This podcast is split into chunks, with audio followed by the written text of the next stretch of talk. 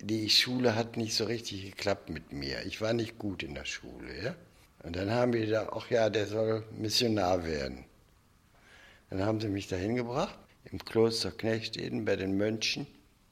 Und dann durch ein Fußballspiel, dieser Finger hier, da ging der Nagel nach innen, wurde eine Entzündung und da bin ich da schlecht behandelt worden im Kloster. Und das ging dann ins Bein, in Beinknochen. Und ich war raus aus der Schule. Da war ich ein Jahr lang im Krankenhaus. Und dann wollte ich nicht mehr zurück ins Kloster.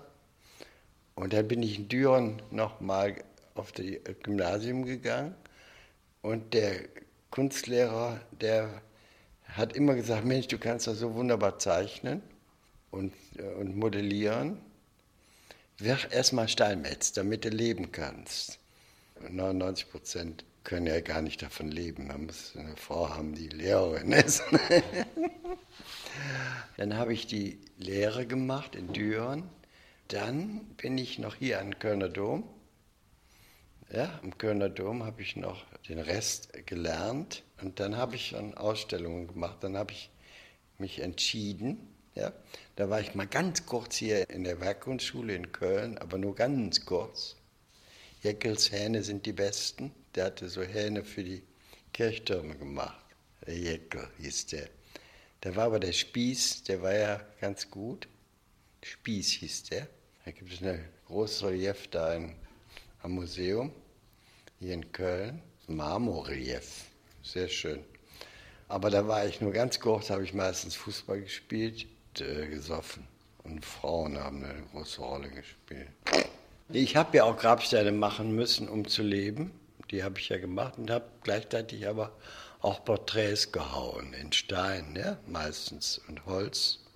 Ich habe ganz selten modelliert. Modellieren mag ich nicht. Eigentlich hat mir das Freude gebracht, aber auch Schwierigkeiten in meinem Leben. Er hat viel versaut. Ja? Meine Begehrlichkeit hat mich auch bestraft. Das war nicht richtig. Ja? Ich habe viele Sachen dadurch versaut. Ja?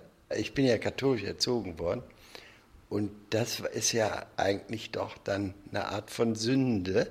Jetzt lese ich viel darüber, über die ganze Geschichte. Vieles verstehe ich jetzt gar nicht, wenn ich über Philosophie und Theologie. Und wenn ich darüber lese, müsste ich eigentlich immer wieder so ein Buch dabei haben, die mir bei Begriffen, die ich nicht verstehen kann.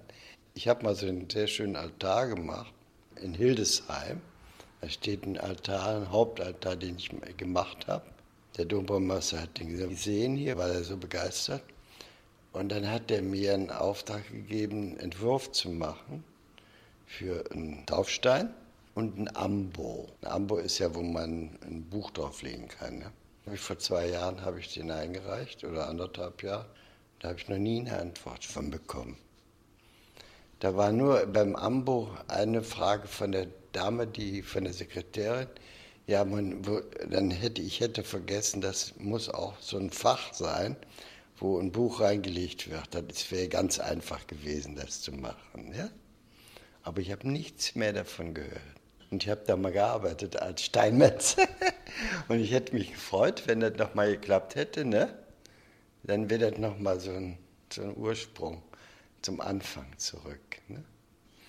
Und was der, den Ursprung anbelangt, es gibt in Düren vor dem Museum steht eine Steinskulptur, die ich vor ein paar Jahren gemacht habe. Der Ursprung ist eigentlich das, was ich, es hat sich mit den Zeichnungen verbunden. Der Steinbruch gibt mir die Form. Ich löse den nur aus dem Gespräch und setze den irgendwo anders hin. Und das ist der Ursprung, das ist der Anfang. Und das ist eine der schönsten Skulpturen, die ich je gemacht habe. Vor dem großen Museum, da auf dem Platz steht die. Dann habe ich in der Nähe von Düren in Nörvenich, im Schloss Nörvenich gewohnt. Und das, da war ein Sammler, der hatte auch immer interessante Leute zu Besuch. Und da habe ich angefangen, freie Skulpturen zu machen. Das ist dann losgegangen, ne? überall die wichtigste Ausstellung war in Düsseldorf von Konrad Fischer. Und da habe ich sehr schöne Ausstellungen gemacht. Und dann ging das in die Welt. Ja? Da habe ich ja auch noch gemeißelt. Ja? und bin in die Steinbrüche gegangen und dann wurden die Steinbrüche mein Atelier. Der Steinbruch ist eigentlich doch das Wichtigste, der Ursprung meiner wirklichen Arbeit. Ich war so begeistert und die waren freundlich zu mir. Da habe ich auch gewohnt. Ich habe dann bei einem Bauern in der Nähe von Anröchte habe ich gewohnt und bin da von da aus nach Hamburg die, als Professor mit dem Auto hingefahren und später dann nach Düsseldorf und äh, Frankfurt. Aber ich war sehr lange in, in der Nähe von Anröchte. Klieve heißt der Ort, Klieve. Das war sehr schön da. Ich habe auch lange in München-Gladbach gewohnt. Habe ich lange gewohnt und gearbeitet. Da hatte ich das Atelier zusammen mit Blinky Palermo. Ich mochte den unheimlich gerne. Ich habe Glück gehabt, dass ich gute Ausstellungen bei guten Galerien gemacht habe. Konrad Fischer, das war so der mehr oder weniger, glaube ich, einer der wichtigsten Galeristen, durch den ich weitergegeben wurde in der ganzen Welt. Also, und dann kamen die Museen und wollten auch Ausstellungen haben. Und dann habe ich in der ganzen Welt, erst Deutschland, dann Europa und dann Amerika, Australien, Japan.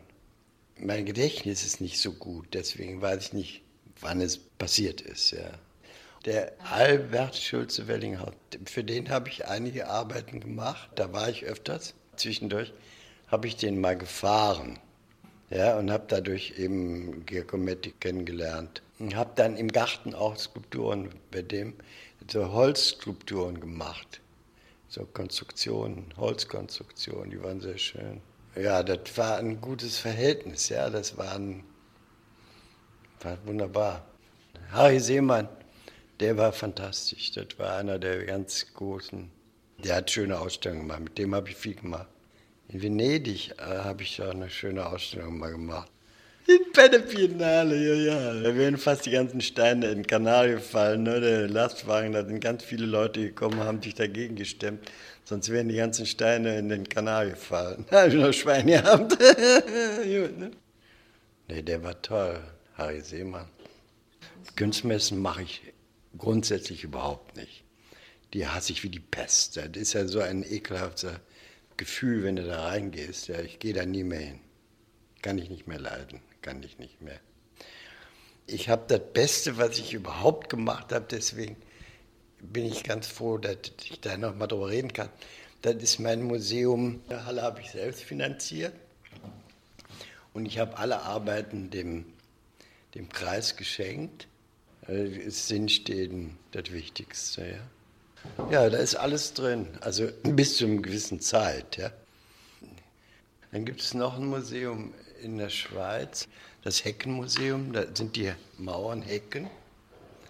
Und dann hatte ich ein sehr schönes Museum in Irland, so eine Halle gebaut. Das wird jetzt von der Natur weggefasst. Bevor ich nach Irland gegangen bin, ich habe ja in Irland gelebt und in Frankreich gelebt. Ich habe in, in der Normandie ein Haus gehabt und weil da mein wichtigster Steinbruch war. In Irland habe ich ein Museum gebaut. Dann hatte ich hier in Köln mal ein Museum, auch mal eins. Das war außerhalb von Köln. Also ich habe so wahnsinnig viel gemacht, ja, dass es auch jetzt immer wieder kommen Leute wollen das mal zusammenbringen. Und ich habe gesagt, lass mich in Ruhe. Man kommt an einen Punkt, wo man nicht mehr will. Naja, ich habe ja in der Normandie gelebt. Da hatte ich ein sehr schönes Haus mit einem wunderbaren Garten. Du will, ganz in der Nähe. Da hatte ich auch ein Atelier und, äh, und das war ganz in der Nähe vom Steinbruch.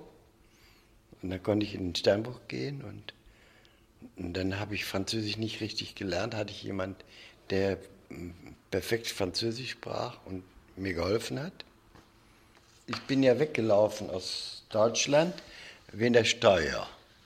Habe so viel verschenkt an, an den Staat und die haben mich immer gequält mit der Steuer. Aber so wahnsinnig habe ich alles nicht verstanden. Ne? Und dann bin ich abgehauen. In der Zeit habe ich in, in äh, Irland keine Steuern zahlen müssen. War steuerfrei als Künstler. Da war ich zehn Jahre oder noch mehr das Erfolgreichsein oder auch unabhängig, so finanziell, das hat seine Vor- und wieder Nachteile, ja? Wie alles, ja? Es gibt immer noch was Kleineres wie klein, es ist immer noch was Größeres wie groß. Also, also auch diese ganzen Religionen, die in der Welt sind, ja. Und deswegen ist so ein Ursprung so wichtig für mich, ja. Die Ursprungsskulptur, die in Düren steht, und bei einer Sammlerin hier in der Nähe von Köln, da steht auch ein Ursprung.